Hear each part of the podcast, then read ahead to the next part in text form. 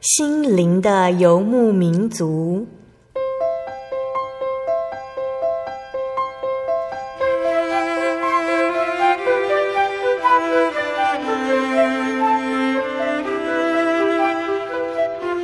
在这个谁都不管谁的后现代社会里，每个人的心灵都是游牧民族。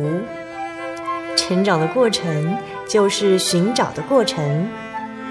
每一颗漂泊的心灵，其实都在寻找生命的绿洲。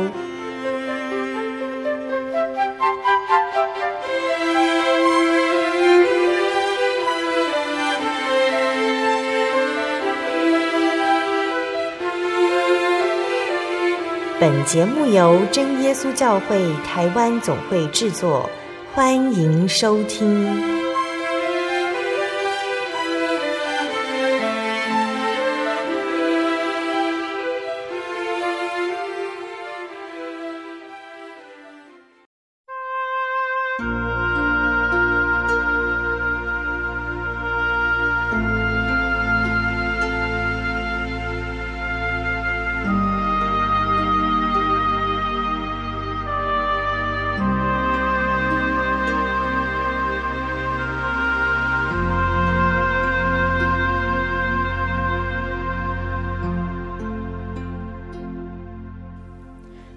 坐在空中的听众朋友们，大家平安，欢迎收听今天的心灵的游牧民族，我是贝贝。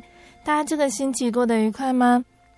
两个月前的台湾呢，发生了很多事情，其中大家印象最深刻的就是水上乐园发生的派对着火事件呢。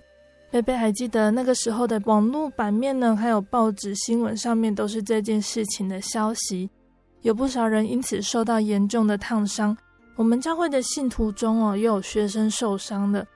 虽然台湾发生这么可怕的事情，但是在台湾最可贵的是，在事件发生之后呢，各处付出的温暖，不管是为当时受伤的人急救的工作人员、医院，甚至是为了伤患去捐血的民众，真的都是很热心，也付出爱心的人哦。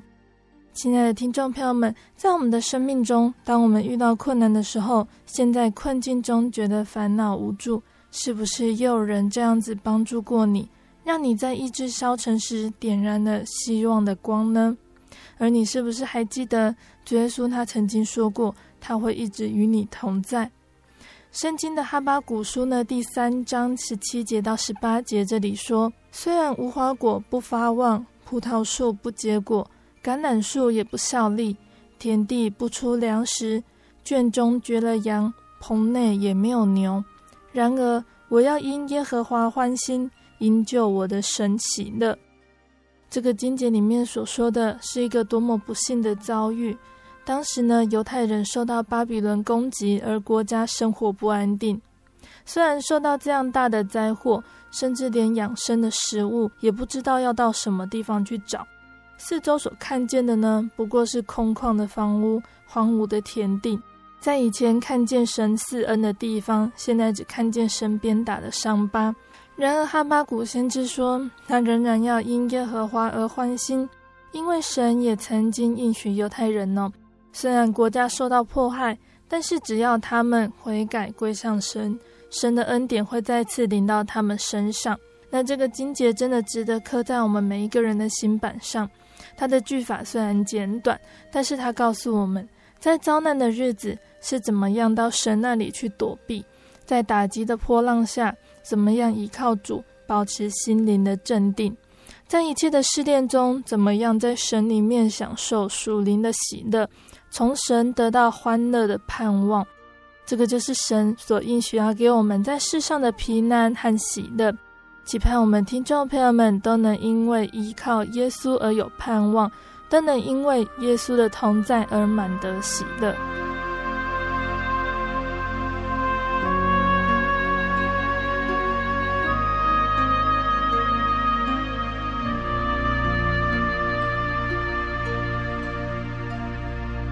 今天要播出的节目是第九百七十七集《生活咖啡馆》绘本分享。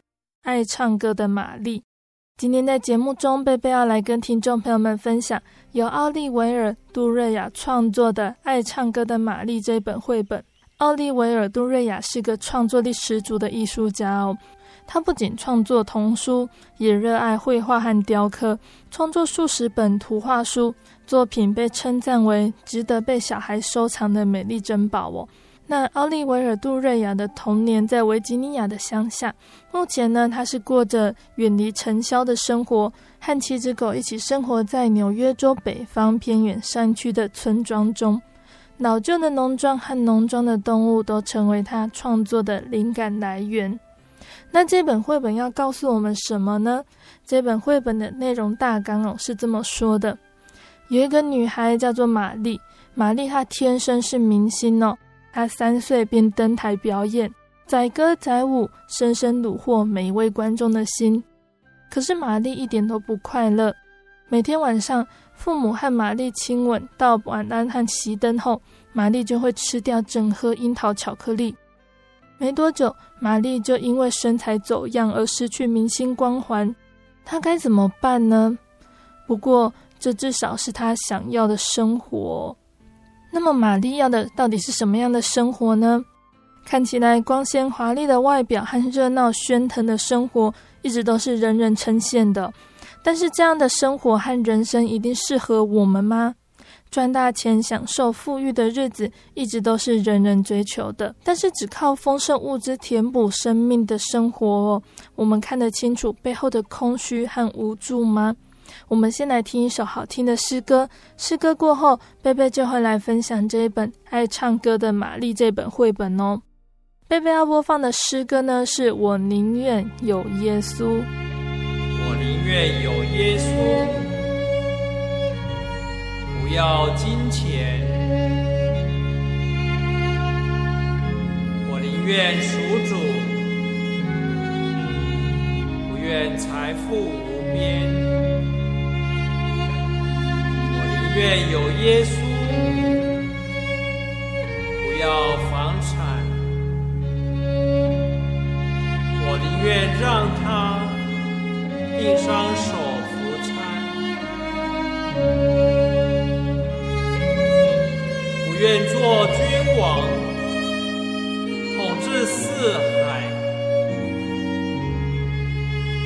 却被罪权所苦害。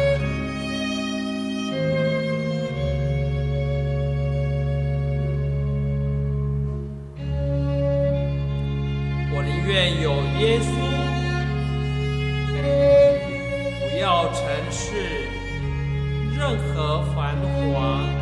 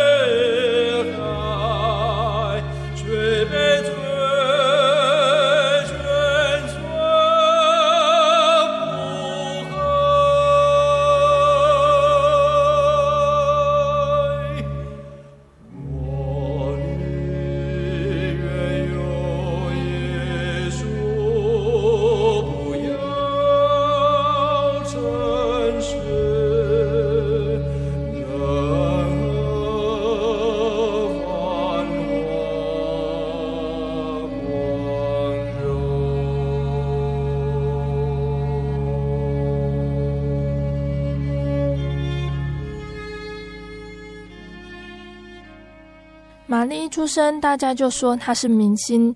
玛丽的爸爸妈妈说，玛丽是他们心目中最特别的明星。爷爷奶奶也说，玛丽是他们心中光芒四射的明星。叔叔阿姨则说，她是他们心中闪闪发亮的明星。所以，玛丽在他们心目中是天生的明星哦。当玛丽一岁大的时候，爸爸妈妈为玛丽拍照。爸爸妈妈一直叫着玛丽要看着镜头，要微笑。玛丽看向镜头，笑得很甜美。当玛丽三岁的时候，她就很会唱歌跳舞。当玛丽当众独唱《玛丽有只小绵羊》这首歌的时候呢，真的是完美极了。有听到的人就大叫：“让那个孩子上台表演吧，他是个明星呐、！”自此以后，玛丽正式登台表演了，观众好爱她哦。她成为橄榄香皂公司的代言女孩，每个妈妈都梦想自己的女儿能够长得像玛丽。妈妈们花好几个小时把女儿的头发卷得和玛丽一样，也坚持要女儿去学唱歌和跳舞，还教他们唱《玛丽有只小绵羊》这首歌。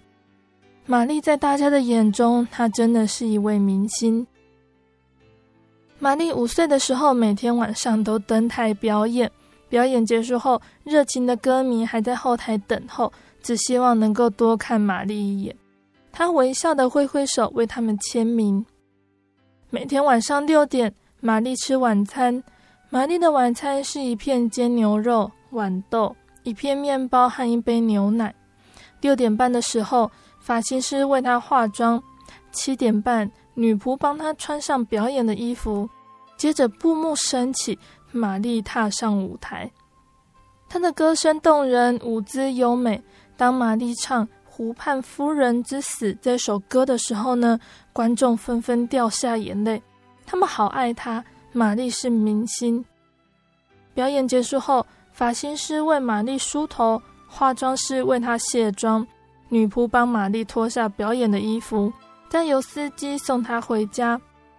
每天晚上十点，玛丽吃两片饼干，喝一杯牛奶当宵夜。女仆帮玛丽穿上睡衣，送她上床睡觉，并且对她说：“晚安，小明星。”每天晚上，爸爸妈妈也会亲亲玛丽的额头，对她说：“你是我们心中最特别的明星。”然后把台灯关掉。但是当小童星是非常辛苦的，所以每天晚上，玛丽等灯关掉了五分钟之后，她就会把藏在枕头底下的樱桃巧克力拿出来，一口气吃光整盒巧克力，才心满意足的入睡。玛丽七岁的时候，圆圆的很可爱，到了八岁就更圆了。她的爸爸妈妈完全没有察觉，不过。其他的妈妈都不再希望自己的小明星变得和玛丽一样，那些在后台等待想要看玛丽的人也越来越少了。有一天晚上八点十七分，玛丽正在台上跳舞，她跳起来落地时却踩到舞伴艾瑞克的手臂，艾瑞克整个人被玛丽压在舞台地板上，观众发出惊呼，艾瑞克痛苦呻吟。玛丽昏了过去，布幕迅速降下，从此玛丽不再是明星了。玛丽的身边不再有女仆、发型师、化妆师和司机，只剩父母陪伴她。现在，玛丽是个平凡的小孩。玛丽长大了，当她成年时，父母过世，也不再有人记得她曾经是小童星。玛丽现在一个人住，过得很满足。她靠着缝制着一种独特的布娃娃为生，也喜欢在花园里种花。她还是很喜欢吃樱桃巧克力。玛丽喜欢在桌边一面工作一面唱歌，大家都说她的歌声很动人，应该上台表演。但玛丽只是微笑的摇摇头。她在花园里工作时也喜欢跳舞。大家都说她的舞姿很优美，应该上台表演，但玛丽只是很有礼貌的摇摇头。不过，玛丽年纪越大，就越难忘记剧院的舞台。当玛丽八十二岁那一年呢，她决定去参加试镜会。她梳好头发，化好妆，然后大步迈向剧院。玛丽领的号码牌，坐在椅子上静静等待。她是二十七号。玛丽看着其他表演者上台，他们唱歌跳舞，把脚踢得比自己的头还高，台词也念得非常完美。但导演还是频频的大喊：“下一位！”终于轮到玛丽了，她踏上空荡荡的舞台，站在中央。她向伴奏点点头，接着玛丽用动人的歌声和优美的舞姿唱出《湖畔夫人之死》这首歌。她唱完后，向黑漆漆的观众席一鞠躬，也谢谢伴奏，然后慢慢离开舞台。剧院里一片寂静。直到导演大喊“太棒了，太棒了”，其他表演者也一起欢呼，他们兴奋地边跳边拍手。玛丽笑得很开心，因为她真的是明星。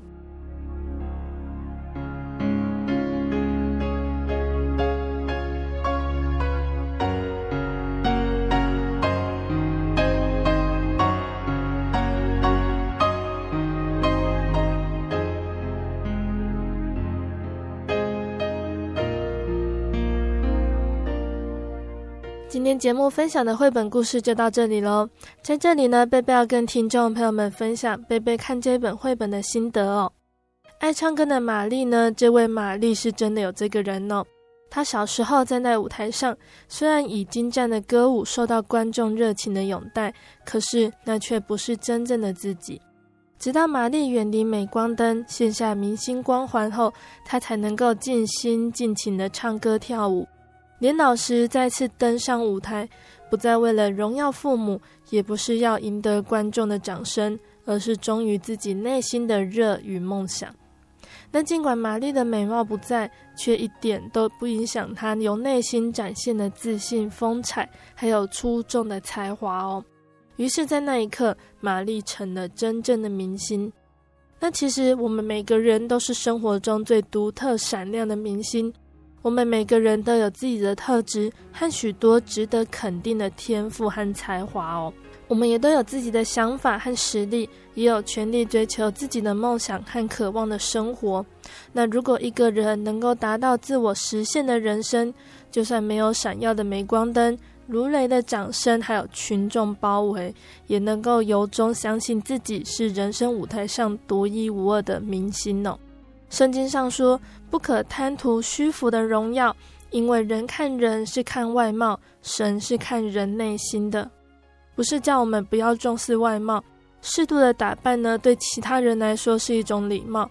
不否认外在对现代社会来讲有它重要的一面，但是适当的谈吐、适当的衣着、适当的举止，将更能够持久的吸引别人的注意，增加自己的魅力哦。那在与人相处的时候，不应该只看重外表，忽略人的内在。人如果过于重视外在的荣耀、外表，而忽略内在和本质，对我们来说，这不一定是好事哦。圣经的马太福音十六章二十六节这里说：“人若赚得全世界，赔上自己的生命，有什么益处呢？人还能拿什么换生命呢？”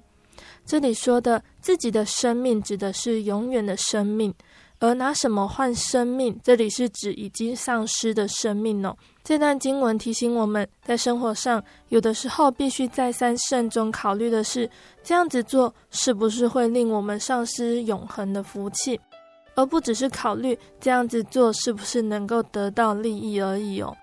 圣经的以斯帖记中呢，皇后瓦实提，她因为容貌甚美而忽略了她应该尽的本分，而得罪了亚哈随鲁王。而以斯帖呢，容貌俊美，而且她心中有神，她用她弱女子的身份，奇迹的挽救了她的民族，让以色列人能够继续生存繁衍。那看来有美貌呢，跟光彩确实可以让人提升，但是美貌也不是绝对的，自觉不美的人呢，也可以不用自卑哦。那圣经里面还有呢，像是摩西的姐姐，她没有记载她长得如何，但是摩西的姐姐在面对法老的女儿时，她智慧的应对让人印象深刻。圣经里面也没有形容路德的容貌，但是路德娴熟的女德，对一个家至死不渝的爱，成为他蒙福的泉源。那还有制造帐篷为业的百基拉呢？之所以在使徒行传留名，也不是因为他的容貌，而是因为他的信心和爱心。那他在意外表呢，其实也是在意别人对我们的评价。而我们更应该要在意的是神对我们的评价。我们是不是每一件事情上都尽心尽力的去做，就好像为神做一样呢？我们是不是积极的灵修，追求圣洁，勇敢付出爱心？就像那一位爱我们的主耶稣一样呢？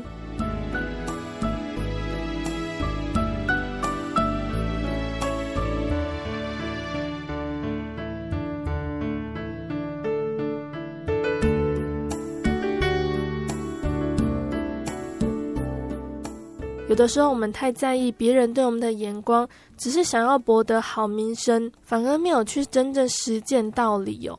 就像圣经里面有记载，耶稣曾经说过的一句话：“你们的义若不胜过文士和法利赛人的义，断不能进天国。”什么叫做法利赛人的义呢？在马太福音中呢，义是指生活上合乎神旨意的行为表现。那当时的法利赛人呢，他们精通摩西律法。谨守律法上的一切规定和古人的遗传，那为了要表示虔诚，为了要夺得好名，他许多的行为都已经超越律法上的规定了。那这种靠行为称义的，就产生了一些弊端哦。例如像是他注重外表的现象，而忽略了内在。例如他们超越的律法，将所有的东西都献上十分之一，但是更重要的公义、怜悯、信实，却反而没有行出来。而且他们无法长久遵守律法哦，产生假装与伪装，只求在人前夸口。例如，他们祷告的时候呢，喜欢站在会堂里和十字路口，故意叫人看见，为了要得到人的荣耀。而且他们加添各种的规定和人的遗传，让标准提高，难以遵守哦。他这样就会更显示出自己的高尚和可敬。而且他们曲解了律法的真义。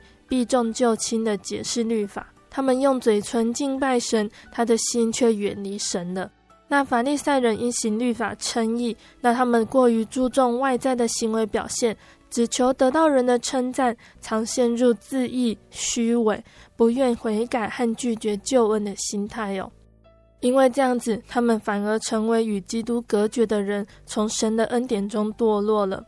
那我们基督徒呢，或者是相信神的人，我们要如何胜过法利赛人的意呢？我们要胜过法利赛人的意，并不是要比他们更严格遵守外在的律法字句，这样子只能产生虚假的外表，而是要能够改变内心，将律法的精义活出来，成为有生命的人哦。人常常用外表来作为是非曲直的判断标准，但是神却鉴察人的内心。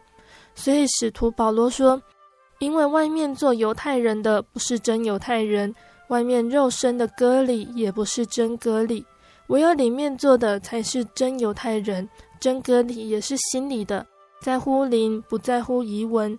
这人的称赞不是从人来的，乃是从神来的。律法呢，它只能处理人肉眼看得见的外在行为，它却无法。”处理人内心的意念，而刚刚我们有说到，神看重的是人的内心。例如律法说呢，不可杀人，凡杀人的难免受审判。人有杀人的意念，但是没有杀人的行为，律法就没有办法定他的罪。但是耶稣他却说，人虽然没有杀人，但是却有骂弟兄、恨弟兄的动作，就如同犯了杀人罪，难免遭受审判。那同样的律法说不可奸淫，跟配偶以外的人上床才是犯了奸淫的罪。但是耶稣说，凡看见妇女就动淫念的，这人心里就与他犯了奸淫的罪。那这样看来哟，我们基督徒呢，或者是相信神的人，要胜过法利赛人的意是一件困难的事情。但是在人是不能的，在神凡事都能。基督徒因为相信耶稣，有因信基督而来的意，借着这个相信，使基督住在我们心里，并靠着圣灵的引导行事，以爱心为出发点，就有能力完全的律法超越法利赛人的意。那求主加添我们，让我们能够在日常生活中将主的道理行出来，使主的名得着荣耀哦。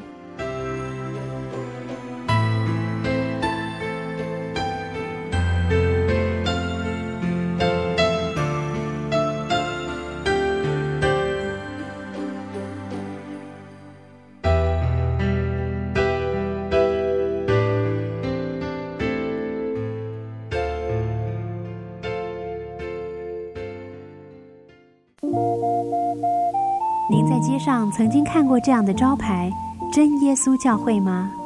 也许您很想，但是却不好意思进来看看。其实我们真的非常欢迎您。下次当您再路过真耶稣教会时，欢迎您进来与我们同享神的恩典。真耶稣教会，台中邮政六十六至二十一信箱，欢迎来信，愿您平安。我对圣经的道理好有兴趣哦，可是又不知道怎么入门呢？你可以参加圣经函授课程啊！真的啊？那怎么报名？只要写下姓名、电话、地址，寄到台中邮政六十六至二十一号信箱，很快的，你就会收到第一课的课程了。赶快去寄吧！嗯，圣经函授课程能循序渐进的引导您更了解耶稣基督的福音。得到生命的滋润和来自信仰的力量。本课程完全免费，欢迎来信台中邮政六十六至二十一号信箱，请注明参加函授课程。愿神祝福您。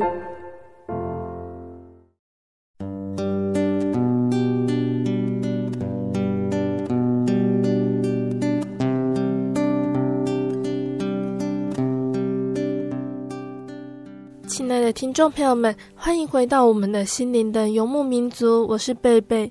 今天播出的节目是第九百七十七集《生活咖啡馆》绘本分享《爱唱歌的玛丽》。节目的上半段呢，贝贝跟听众朋友们分享的一本叫做《爱唱歌的玛丽》的绘本故事哦。那借由这本绘本呢，我们知道生命不是用来追逐虚浮的荣耀，神是看人的内心。最终能够得到真神喜爱并且喜乐的人，是因为有神同在而满足我。那在节目的下半段呢，贝贝还要再继续跟大家分享一个圣经故事哦，欢迎听众朋友们继续收听。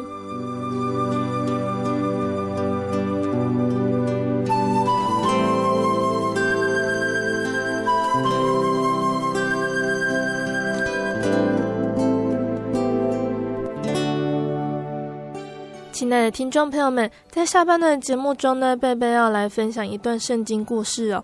上个月我们说到雅各的第十一个儿子，也是他最疼爱的儿子约瑟，因为爸爸的偏爱，使约瑟受到哥哥们的嫉妒，被哥哥们卖到埃及去当奴隶。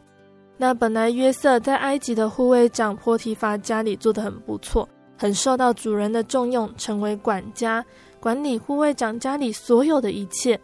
但是约瑟在这个时候却又受到女主人的引诱。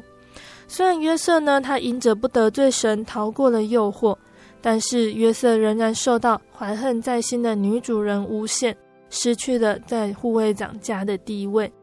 这次约瑟成了阶下囚，在监牢里什么事都不能做，失去了他仅存不多的自由哦。我们想约瑟的心里一定很难受，但是神一直都与约瑟同在。我们在前面几集的分享中，一再强调约瑟曲折的命运，是因为神在磨练他，使约瑟要成为神重用的金金。约瑟他真的会成功成为神要重用的金金吗？我们一起来聆听接下来的故事哦。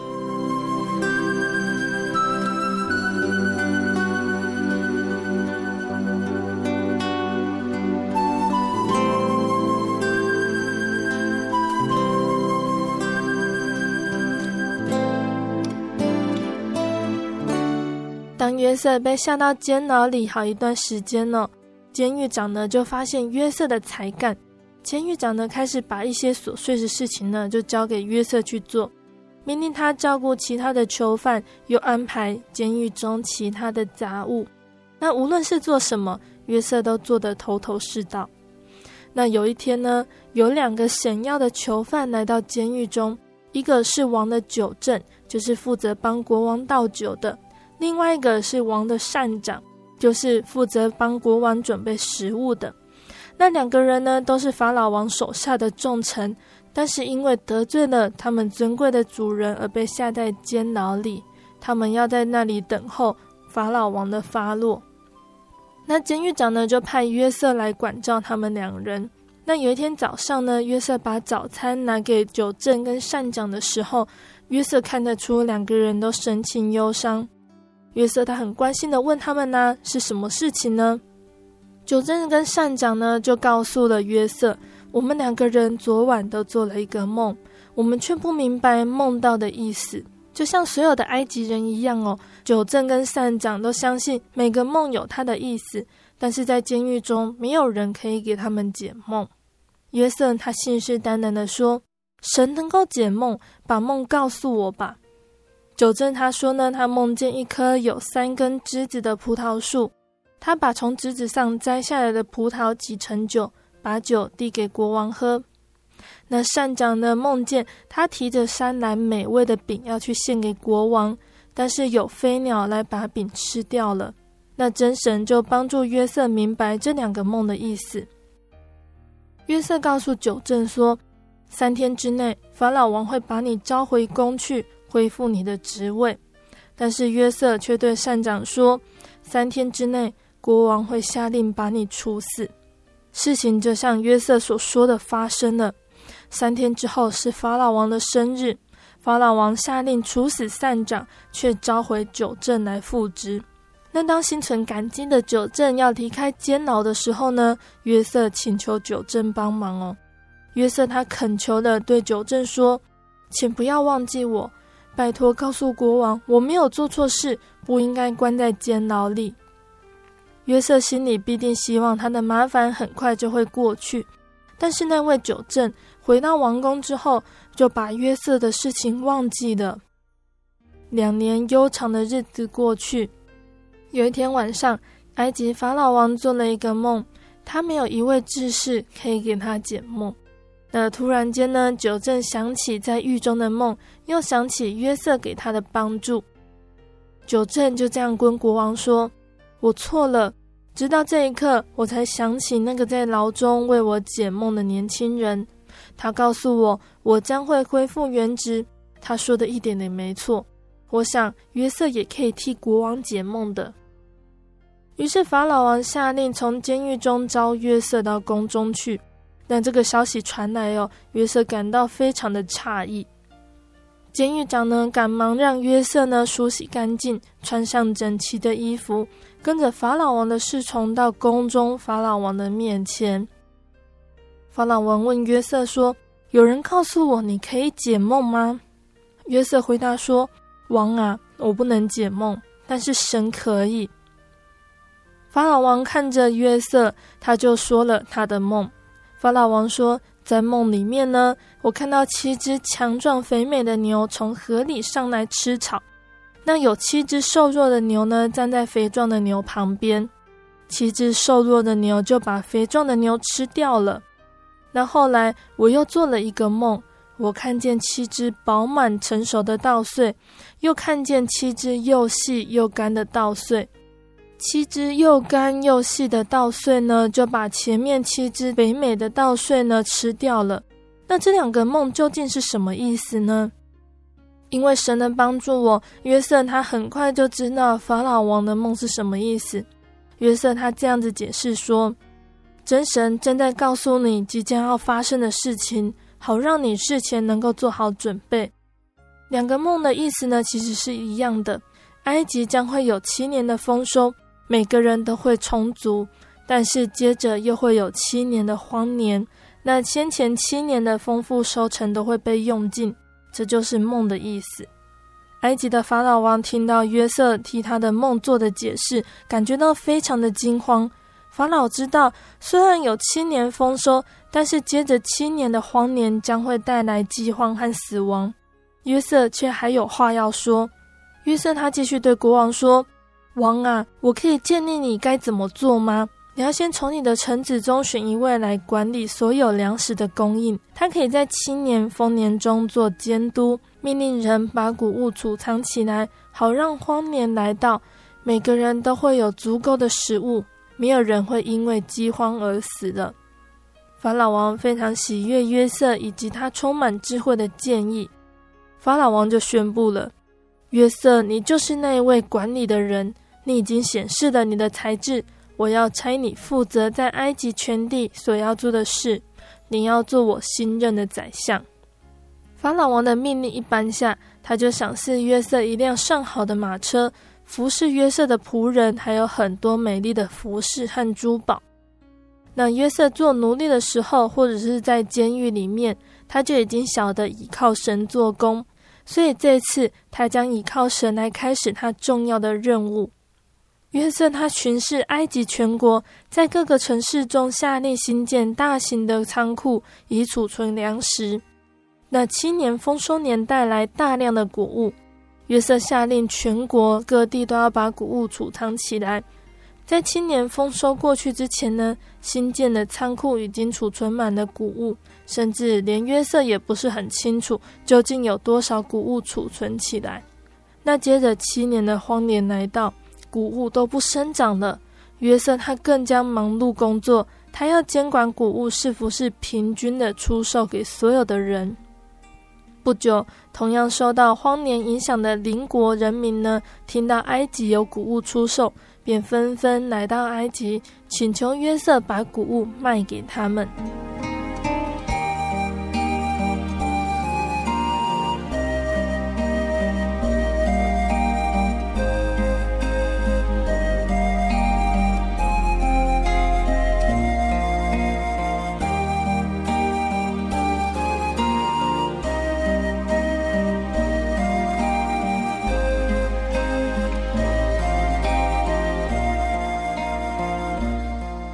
亲爱的听众朋友们，我们的故事就先分享到这里喽。约瑟他从囚犯的身份跃到埃及宰相的位置，这么大的转变，是不是让听故事的听众朋友们都感觉到惊讶呢？谁会想到，原本一位看似就要在监牢里度过一生，终身都没有办法再回到故乡见到家人的约瑟，竟然会因为解梦而成为法老王重用的宰相？这么大的转变，相信听众朋友们都知道。如果不是真神的带领，法老王怎么会知道约瑟会解梦？约瑟怎么可能会成为宰相呢？那约瑟用他的一生来学习等待这门功课。贝贝在这里分享自己的心得，听众朋友们，让我们一起来好好看看这门等待的功课会带给我们什么样的恩典和祝福呢？那刚刚我们分享的故事呢，是记载在圣经的创世纪四十章里面，在十二节到十四节的地方呢，听众朋友们应该还记得哦。约瑟他这样子对九正说：“你所做的梦是这样子解的，三根之子就是三天，三天之内法老王必提你出监，叫你官复原职，你仍要递杯在法老王的手中，和先前做他的九正一样。”当你得到好处的时候，求你纪念我，施恩于我，在法老面前提说我，救我出这监牢。九正却不纪念约瑟，竟忘了他。那我们这里就知道我，这一门有关于迟延呢，还有等待的功课，约瑟他从他少年的时候就没有少学过哦。我们在前面几集的节目中知道，梦是神给约瑟特别的礼物。年少的梦显示出约瑟他即将比哥哥们更高贵。当约瑟说给兄长听，他的哥哥们嗤之以鼻。接着第二个梦呢，约瑟看到太阳、月亮和十一颗星星向他下拜。父亲雅各呢也不以为然。但是这两个梦必常常在约瑟的心中。梦境说的当然不是眼前少年的约瑟，是未来。但是未来是在哪个时候呢？约瑟一生的境遇总是和他自己做的梦互相矛盾。但是从后来的角度再往回看，我们就可以看到天地的主宰对约瑟栽培的用心呢。约瑟他被兄弟卖做了奴隶，但因此生命从被杀转而保全。那在波提乏的家里呢，约瑟的主人见耶和华与约瑟同在，又看见耶和华使约瑟手里所办的尽都顺利。约瑟在主人眼前蒙恩，约瑟侍候他的主人，主人也派约瑟管理所有的家务，把一切所有的都交在约瑟的手里。辛苦的总管工作呢，这是约瑟在放牧的家中无法学到的。约瑟管理事情的能力呢，就这样被训练起来。那后来约瑟他受到诬告，被下在监牢里。但是在监牢中，耶和华也是与约瑟同在，向约瑟施恩，使他在监狱长的眼前也是蒙恩哦。监狱长就把监里面所有的囚犯都交在约瑟的手下，他们在那里所办的事情都是经过约瑟的手。反正约瑟手下的事情呢，监狱长一概不查。因为耶和华与约瑟同在，耶和华使约瑟所做的事情尽都顺利。但是约瑟管理的呢，已经不是在波提乏家中那个时候属于社会低下阶层的奴隶而已哦。在监狱里呢，或许会有三教九流，或许达官贵族，但是耶和华真神仍然让约瑟所做的尽都顺利。管理的能力以耶和华为后盾，约瑟也习得其中的诀窍。那又因为解梦呢，让约瑟从此得以开启那捆锁他的监狱钥匙。那当别人看约瑟是依着解梦这个特异的才能去见法老时呢，约瑟清楚的知道解梦是出于神，解梦的能力不是在乎他自己，神必定将平安的话回答法老王。那这个时候的约瑟哦，不仅是个被人惊叹的解梦专家，他还具备了十多年来神刻意的培训，不是在放牧群羊青翠的草场上，而是一处处于实物操作管理能力的淬炼所。那对约瑟来说呢，每况愈下的境遇哦，没有一个是约瑟心中的生涯规划。那如果我们是约瑟，也是一样哦，谁会渴望像约瑟一样有这些境遇呢？这些境遇让年少的梦想远离，没几年就要经历一次的危机混乱，让人没有什么安全感。但是约瑟总是在惊慌疑惑中，很快的就将心稳定下来。约瑟一定也意识到了，就像圣经的希伯来书六章十九节这里所说的盼望，我们有这指望，如同灵魂的锚，又坚固又牢靠，且通入幔内。有神同在，带给约瑟呢，在患难中生发出一种生命的韧性，懂得在这样的状态下，让风雨在心中宁静下来。约瑟能够忘记背后，努力面前，安安稳稳地走在眼前稳定的生活轨道上。约瑟可能呢，在遭遇困难的时候失意，但是他不曾忘记希望。这可能才是呢，法老呢在约瑟提出建议之后，能够放心让约瑟来担当一人之下万人之上的重责原因哦。因为知道约瑟他不仅有神的同在，也有神多年的训练，像是面对灾殃与混乱局面时的稳定力，还有管理能力。法老相信约瑟，他一定能够在埃及带领百姓做好那个长达十几年的准备，还有应付哦。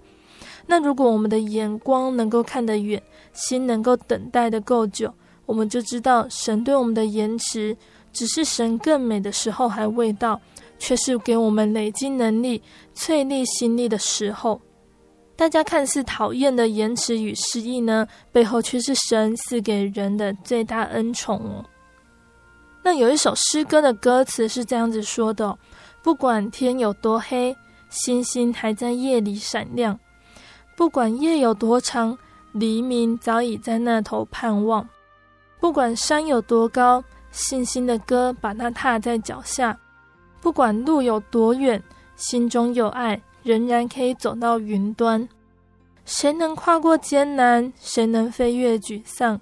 谁能看见前面有梦可想？真神的心看见希望，你的心里要有眼光。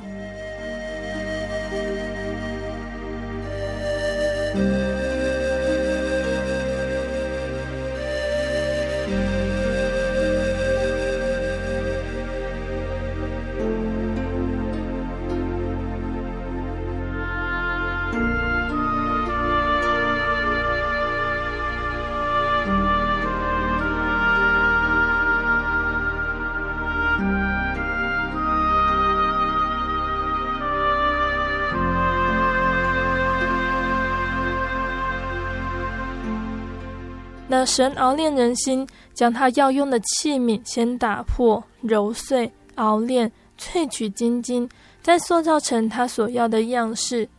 过程中必须要凭着信心来仰望神，定睛在神美好的爱中。就像我们刚刚前面所说到的，要忍耐等候。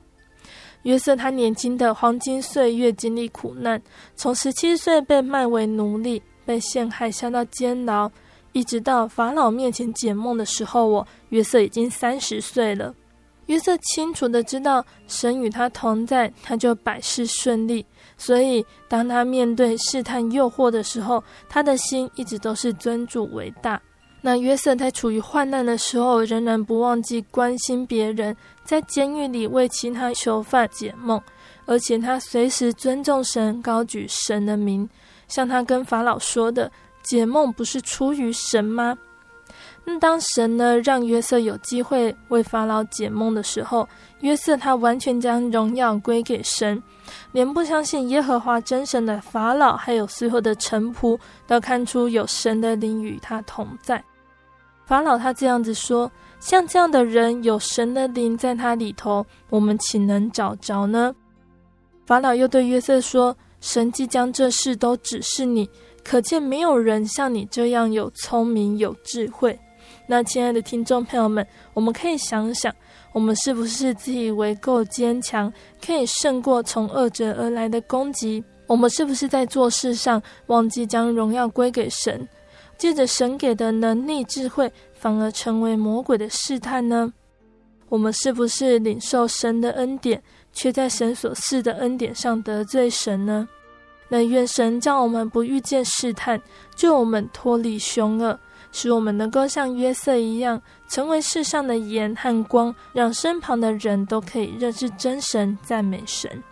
那约瑟在今天分享的故事里，我们终于看到他苦尽甘来。从奴隶成为囚犯，又从囚犯成为一国的宰相，那这一切的转变都是神与约瑟同在的证明。约瑟成为宰相之后，他不是从此就开始大吃大喝，约瑟反而牢记着神给他的恩典，靠着神加给他的能力，尽忠职守的管理全埃及，不受到名利的影响，更遵神的旨意而行哦。那成为宰相的约瑟。我们前面几集分享他的苦难呢，就好像过眼云烟一样。但是约瑟的心里呢，仍然带着遗憾。他还可以再见到他的家人吗？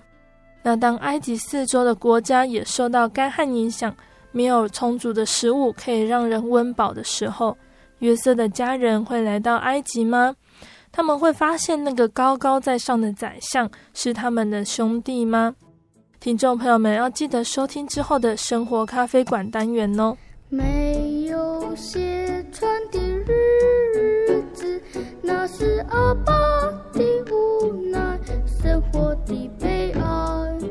没有鞋穿的日子，脚底流的是血，心中淌的是泪。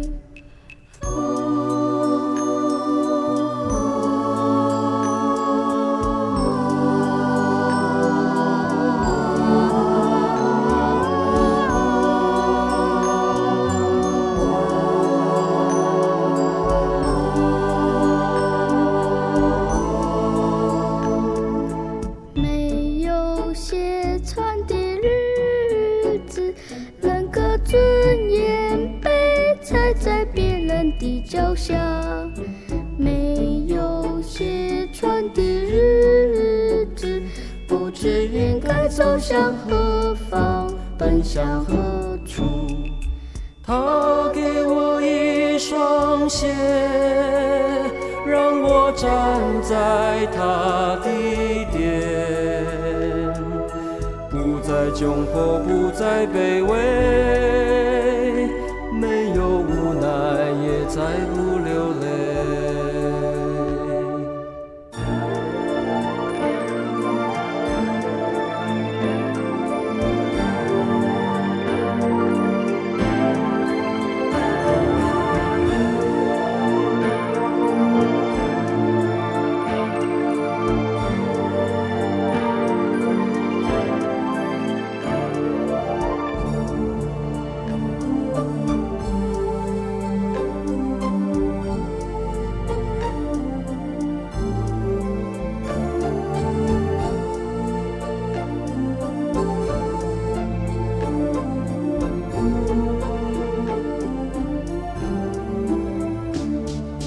假如我有一双鞋，我要迈出稳健的每一步。假如我有一双鞋，我会走出死荫幽谷，进入光明。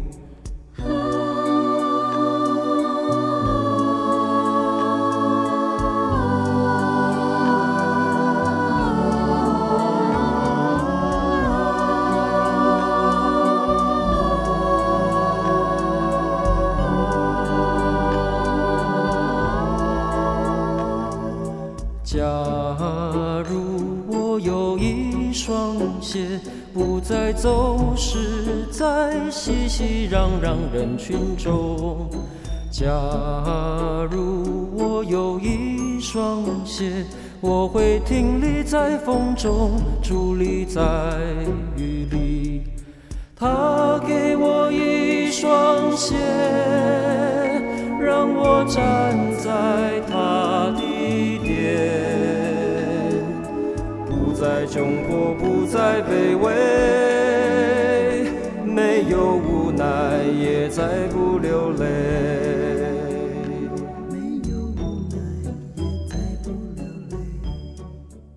亲爱的听众朋友们，我们的节目到这边要进入尾声喽。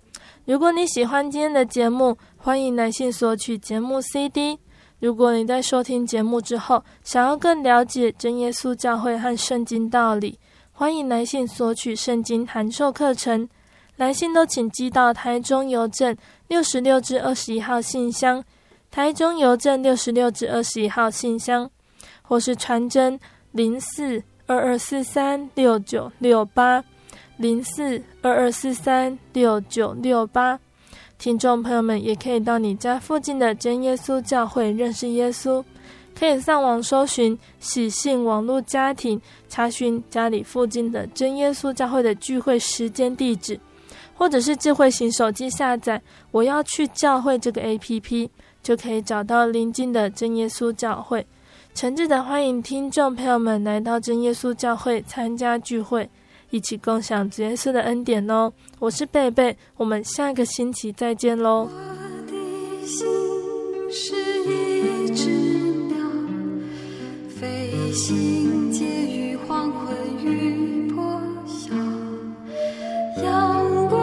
向人世间寻找生命的源泉我是个游牧民族游走在这异乡的小